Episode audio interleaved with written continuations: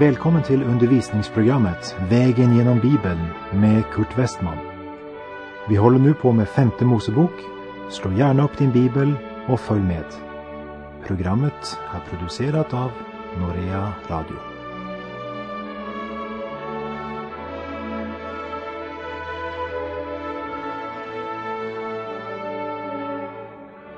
I vårt förra program såg vi på det nionde kapitlet i femte Mosebok. Den här halvtimmen ska vi se på kapitlen 10 och 11. Vi minns hur Mose hade sagt i sin bön Israel tillhörde Gud och de var hans egendom. Och trots deras synd och svek bestämde Gud sig för att inte förgöra dem tack vare Mose förbön när han bad Herre, Herre, fördärva inte ditt folk och din arvedel som du har förlossat med din stora makt och som du med stark hand har fört ut ur Egypten. Tänk på dina tjänare Abraham, Isak och Jakob. Se inte på detta folks hårdhet, ogudaktighet och synd. På Mose förbön förbarmar Gud sig åter över sitt folk.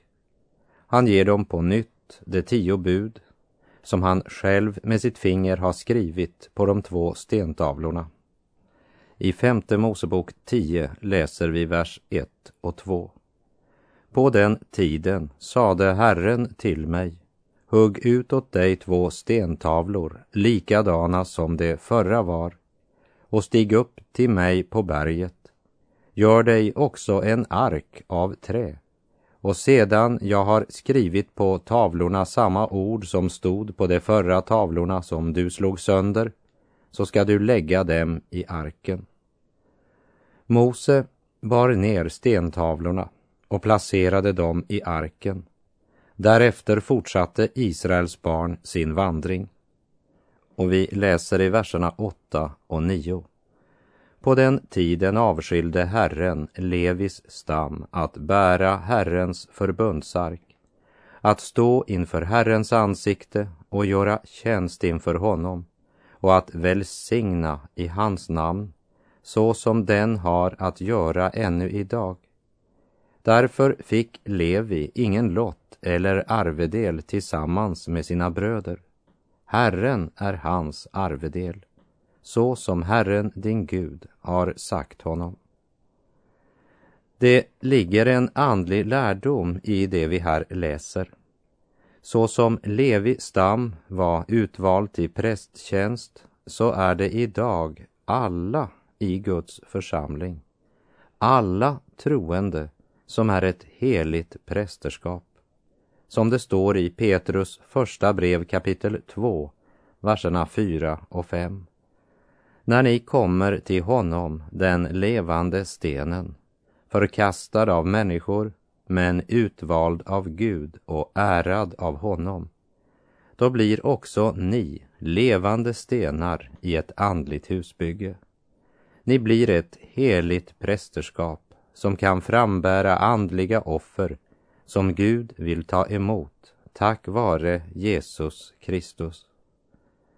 Och en präst i det nya testamentet ska frambära sig själv som ett offer, som det står i Romarbrevets tolfte kapitel, de två första verserna. Jag förmanar er bröder, vid Guds barmhärtighet, att frambära er själva som ett offer, levande, heligt, sådant som Gud vill ha det, er andliga tempeltjänst. Anpassa er inte efter den värld vi nu lever i, utan låt er förvandlas genom en inre förnyelse, så att ni rätt kan bedöma vad som är Guds vilja, vad som gläder honom, vad som är fullkomligt. Och han ska utöva och praktisera sin prästerliga utrustning i samsvar med det som står skrivet i Första Korinthierbrevet kapitel 12. Och varje troende har som präst en uppgift i församlingen. Lägg märke till att Levis stam hade ingen materiell arvslott. Gud var deras arvedel. Gud hade lovat landet till Israels barn, en bestämd arvslott, ett bestämt areal till de övriga stammarna. Och han utlovar dem en materiell välsignelse som var knuten till det land Gud hade lovat och beroende av deras lydnad. Och vi minns ifrån kapitel 8 här i femte Mosebok att Gud varnade Israels barn och sa att när Gud gav dem materiell välsignelse så skulle de passa sig så att de inte glömde sin Gud och blev mera upptagen av gåvorna än av givaren. För om de glömde Gud och följde efter andra gudar skulle de förgås på samma sätt som de hedningafolk som Herren förgjorde på grund av deras ogudaktiga leverne. Men när det gällde Levi stam så var det Herren som var deras arvedel. Liksom Bibeln i det nya testamentets tid säger till den som är ett Guds barn idag att Gud har välsignat oss med all den andliga välsignelse som genom Kristus finns i himlen. Det är något mera än bara ett tidsbestämt löfte om materiell välstånd. Men det är att få ett hjärta som har Guds syn också på det materiella och som Jesus uttrycker så här i sin bergspredikan i Matteus 6.24. Ingen kan tjäna två herrar. Antingen kommer han att hata den ene och älska den andre eller att hålla fast vid den ena och inte bry sig om den andra. Ni kan inte tjäna både Gud och mammon. Vare sig en människa har mycket eller lite så verkar det som om det mesta här i livet rör sig om pengar. Och önskan om att ha mer griper fort människohjärtat. Visst kan en människa komma långt genom att tjäna pengar här i detta livet. Väldigt långt. Och den som har tjänat mest när han dör, han vinner. Som aktiespekulanten uttryckte sig. Den som har blir mycket lätt upptagen av sina pengar. Den som har lite blir lätt upptagen av allt det som han hade kunnat skaffa sig om han bara hade haft pengar. Vill ni tjäna Herren Gud eller vill ni tjäna pengar? Det var aktuellt när Jesus talade till sina lärjungar på berget och det är ännu mera aktuellt i dessa sista tider. Som Paulus skriver till sin unga medarbetare Timoteus i Andra Timoteusbrevets tredje kapitel. Det ska du veta att i de sista dagarna blir tiden svår. Då kommer människorna att tänka bara på sig själva och på pengar. Och många människor är också mer upptagna av att fylla klädgarderoben med innehåll än fylla livet med innehåll. Vad är det ditt liv handlar om när det kommer till stycket? Vad är det du menar att du absolut måste ha? I talet där Jesus säger att vi inte kan tjäna både Gud och mammon säger han också Sök först Guds rike och hans rättfärdighet så ska ni få allt det andra också. Vad betyder det? Att Gud lovar att vi ska få allt det andra? Ja, här är det viktigt min vän att komma ihåg att Gud tänker annorlunda än oss. Vi tänker, det skulle jag ha haft och det och det behöver jag. Tänk om jag hade kunnat köpa det och det. Om jag bara hade fått skaffa mig den saken och så naturligtvis det och det och så vidare. Och nu säger alltså Gud att om jag söker Guds rike först så ska jag av honom få allt det andra. Och då tänker människan lätt, bästa sättet att få tag i allt detta andra är alltså att söka Guds rike först. Låt mig få vittna och säga. Jag har erfarit att detta ord är sant. Gud har gett mig allt det andra. Men på ett annat sätt än jag tänkte i mina egoistiska motiv. Att få erfara syndernas förlåtelse i sitt liv, att få frid med Gud. Och när mitt hjärta vilar i nåden, glädjens eviga evangelium, så är det plötsligt så mycket som jag faktiskt inte behöver. Och det jag verkligen behöver bekymrar jag mig inte så mycket om. Och nu tycker jag mig höra din invändning. Vi kan ju inte leva som ansvarslösa och bara ta dagen som den kommer och sitta med armarna i kors och vänta på att Gud ska sända köttbullar och potatis. Nej, men det är ju ett ganska långt stycke ifrån att vara upptagen av allt som finns i denna värld och till att sitta med armarna i kors och inte göra något. Men det Jesus frågar är, var lägger du din energi? Vad är det som tar all din tid? Vad är det du går omkring och tänker på i vardagen? Hur befriande är det inte att möta människor som söker Guds rike först, vare sig de har mer eller mindre rikedom. Det materiella betyder så lite i deras liv. Inte på så sätt att mat och kläder blir betydelselösa, men Gud får första platsen. Att söka Gud och hans rike först gör något med människan, förstår du. Det kan gott hända att Gud gör sådant som du inte helt förstår. Och det kan gott hända att han har andra meningar än du om vad som är till ditt bästa. Men jag tror inte att du blir besviken om du låter Gud få det totala herradömet i ditt hjärta. Om du söker Guds rike och hans rättfärdighet först. Jesus är sanningen. Och Jesus har aldrig sagt att om du söker hans rike först så blir livet en dans på rosor och alla problem löser sig. Det har Jesus aldrig sagt. För han avslutar ju faktiskt talet om att tjäna Gud eller mammon med orden. Gör er därför inga bekymmer för morgondagen. Den får själv bära sina bekymmer. Var dag har nog av sin egen plåga. Som det står i Matteus 6.34. Jesus förutsätter faktiskt att morgondagen har sin plåga. Och så ber han dig att låta den ligga till imorgon.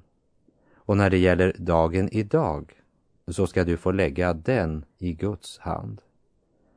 Eller som det stod om Levi stam, Herrens tjänare, i femte Mosebok 10.9. Därför fick Levi ingen lott eller arvedel tillsammans med sina bröder. Herren är hans arvedel, så som Herren din Gud har sagt honom. Och vi fortsätter och läser i femte Mosebok kapitel 10, verserna 12 och 13. Och nu, Israel, vad är det som Herren din Gud fordrar av dig annat än att du fruktar Herren din Gud? Att du alltid vandrar på hans vägar och älskar honom och att du tjänar Herren din Gud av allt ditt hjärta och av all din själ så att du håller Herrens bud och stadgar som jag idag ger dig för att det må gå dig väl.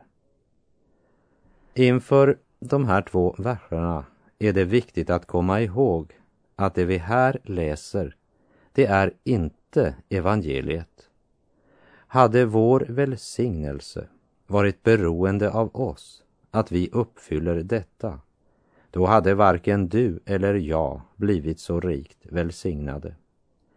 I Efesebrevets första kapitel och tredje vers står det Välsignad är vår Herre Jesu Kristi Gud och Fader. Han har välsignat oss med all den andliga välsignelse som genom Kristus finns i himlen. Halleluja, jag är välsignad med all andlig välsignelse genom Kristus. Guds nåd är min del. Det vill säga, Gud ger inte mig det jag förtjänat. För eh, då hade jag ju bara kunnat vänta straff och dom och död. Men Gud ger allt vad jag behöver och som Kristus har förtjänat. Eller som sångaren uttrycker det, att ärva är dock annat än förvärva. Genom 1500 år bevisade Gud genom Israels folk och lagen de fått att Gud kan inte frälsa en människa genom lagen. Därför blev människorna under det gamla förbundet frälsta genom det offer som pekade fram emot det fullkomliga offret, Jesus Kristus, Guds lamm. Femte Mosebok 10, verserna 17 till och med 19. Ty Herren er Gud är gudarnas Gud och herrarnas Herre, den store, den väldige och fruktansvärde guden, som inte har anseende till personen och inte tar mutor, som skaffar den faderlöse och änkan rätt och som älskar främlingen och ger honom mat och kläder. Därför skall också ni älska främlingen. Ni har ju själva varit främlingar i Egyptens land. Gud hade lovat att välsigna dem i löfteslandet och de skulle använda välsignelsen till att dra omsorg för änkor och faderlösa och så ge främlingen mat och kläder. De hade ju själva varit främlingar i Egyptens land. Och vi läser verserna 20 till och med 22. Herren din Gud ska du frukta. Honom ska du tjäna och till honom ska du hålla dig och vid hans namn ska du svärja. Han är ditt lov och han är din Gud som har gjort med dig de stora och underbara gärningar som du med egna ögon har sett. 70 personer var dina fäder som drog ner till Egypten. Men nu har Herren din Gud gjort dig talrik som himmelens stjärnor. Beviset på Guds välsignelse var uppenbar. Han hade sänt dem ner till Egypten och han hade förlossat dem från träldomen och fört dem ut. Gud hade hållit sitt löfte. Guds omsorg varar från släkte till släkte så länge jorden står. Gud är god, men människan är ond. Därför är Gud vår räddning.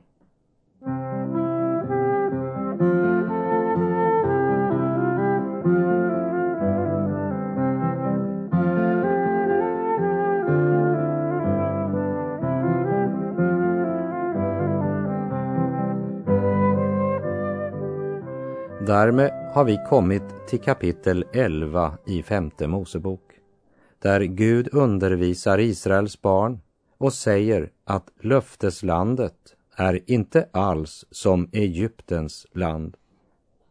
Gud talar till dem om landet de ska inta och om den gudomliga princip som är det enda sätt på vilket de kan inta landet.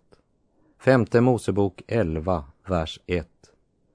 Så skall du nu älska Herren din Gud och alltid hålla vad han befaller dig hålla, hans stadgar och förordningar och bud.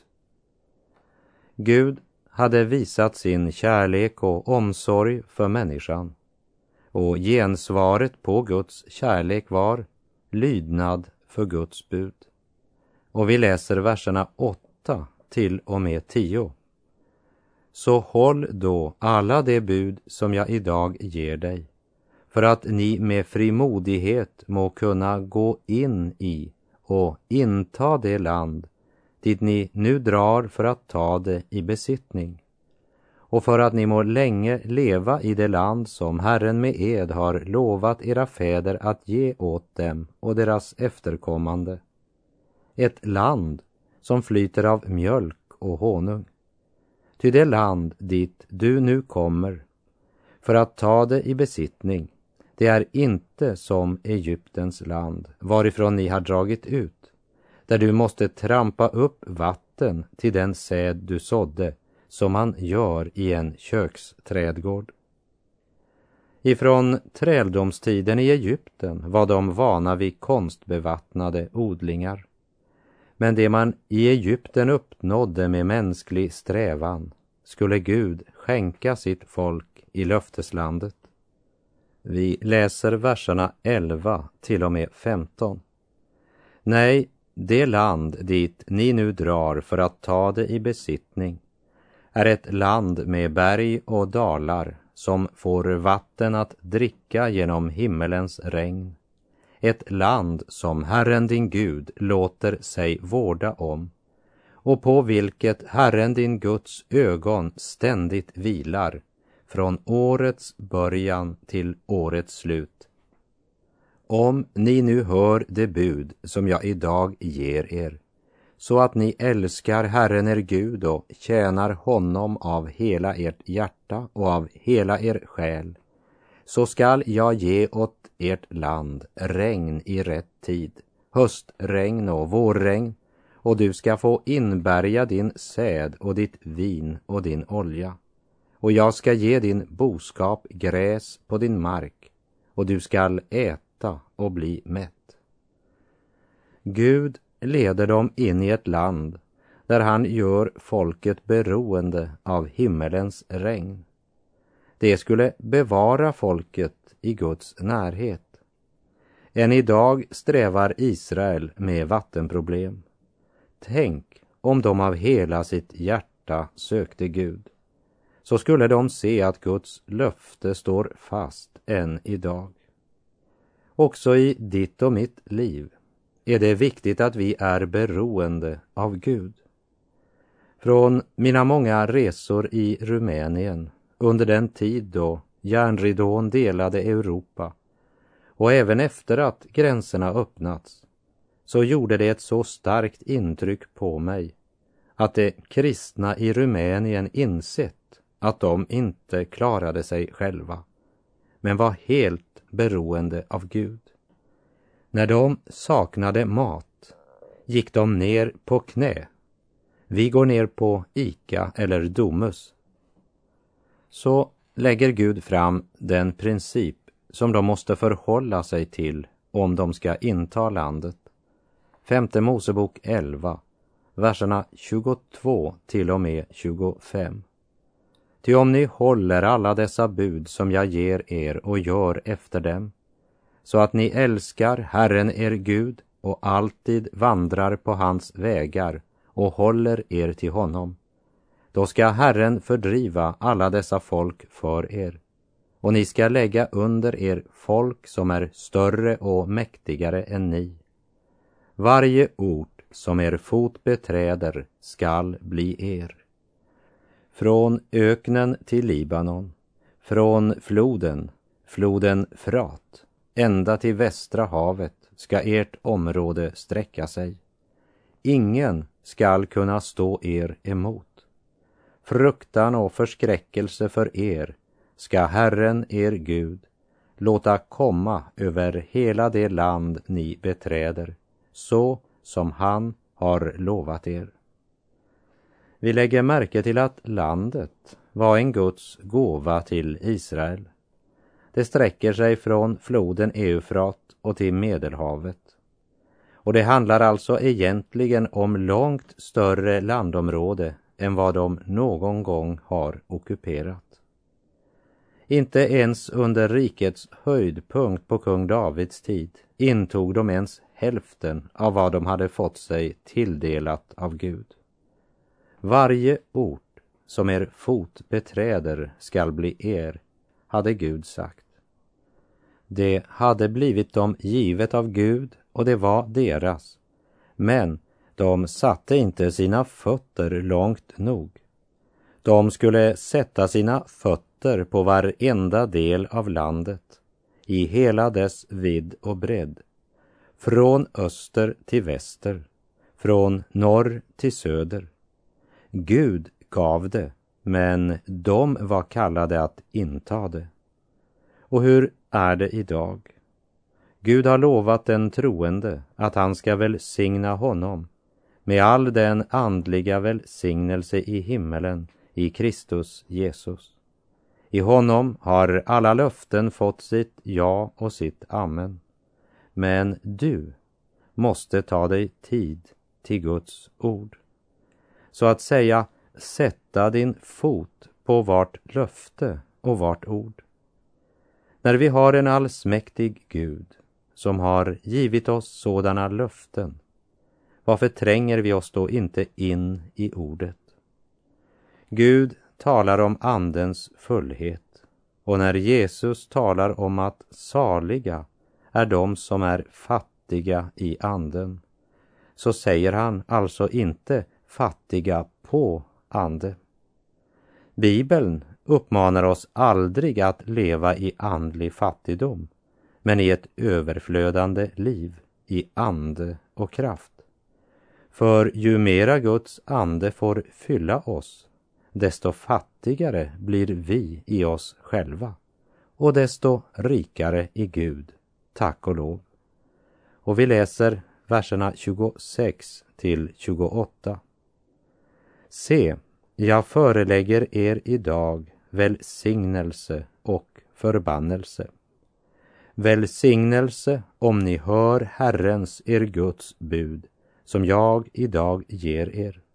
Och förbannelse om ni inte hör Herrens, er Guds bud, utan viker av från den väg jag idag befaller er att gå och följer efter andra gudar som ni inte känner. Det talas lite om lydnad idag. Låt mig få säga mycket klart att jag tror på Guds nåd. Därför förkunnar jag Guds nåd. Och av nåd blir en människa frälst. Och att leva som kristen är att växa i nåd och kunskap.